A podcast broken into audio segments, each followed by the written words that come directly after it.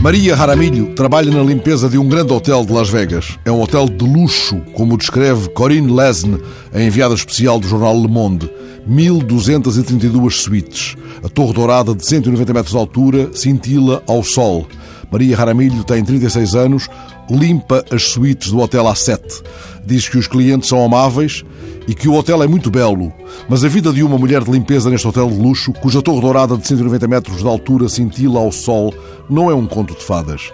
Desde que, o ano passado, ela se juntou a outros trabalhadores do hotel para formarem um sindicato, tem sido alvo de ameaças e de processos disciplinares. O que se passa é que ela e os colegas ganham menos 3 dólares que os trabalhadores dos casinos de Las Vegas.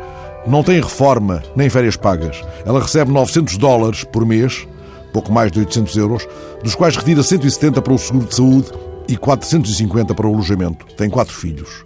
A repórter do jornal Le Monde encontrou Maria Jaramilho numa pequena sala alugada pelo sindicato, no mesmo hotel onde decorria, a essa hora, noutra sala, uma sala maior de 4 mil lugares, a última sessão da campanha de Donald Trump antes do caucus do Nevada.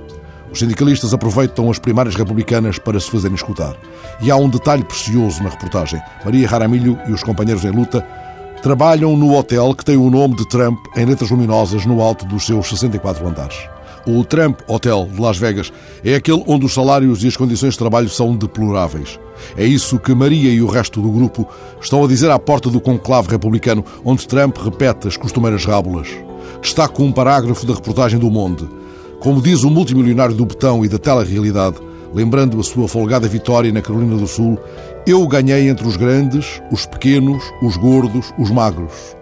E ao que se percebe, não apenas ganhou entre eles, entre todos esses, mas à custa de muitos. À custa de Maria Jaramilho, a quem ele concede o privilégio de ser explorada. Nessa noite, no hotel de Las Vegas, enquanto a mexicana reclamava o direito a não ser cidadã de segunda, o seu patrão levava por diante, alguns andares mais abaixo, o discurso anti-imigrantes, Leio apenas o último parágrafo da reportagem do Monde. Trump lança uma das réplicas preferidas do público sobre o muro que deseja ver construído na fronteira. E quem vai pagá-lo? pergunta Trump. O México, responde exultante a multidão que o apoia.